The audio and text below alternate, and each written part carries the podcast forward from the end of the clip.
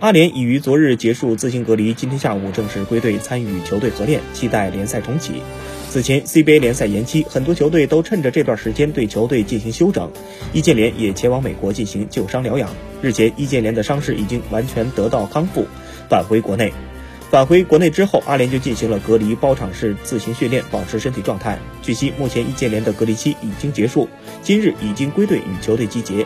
广东队目前二十八胜两负，在积分榜上遥遥领先。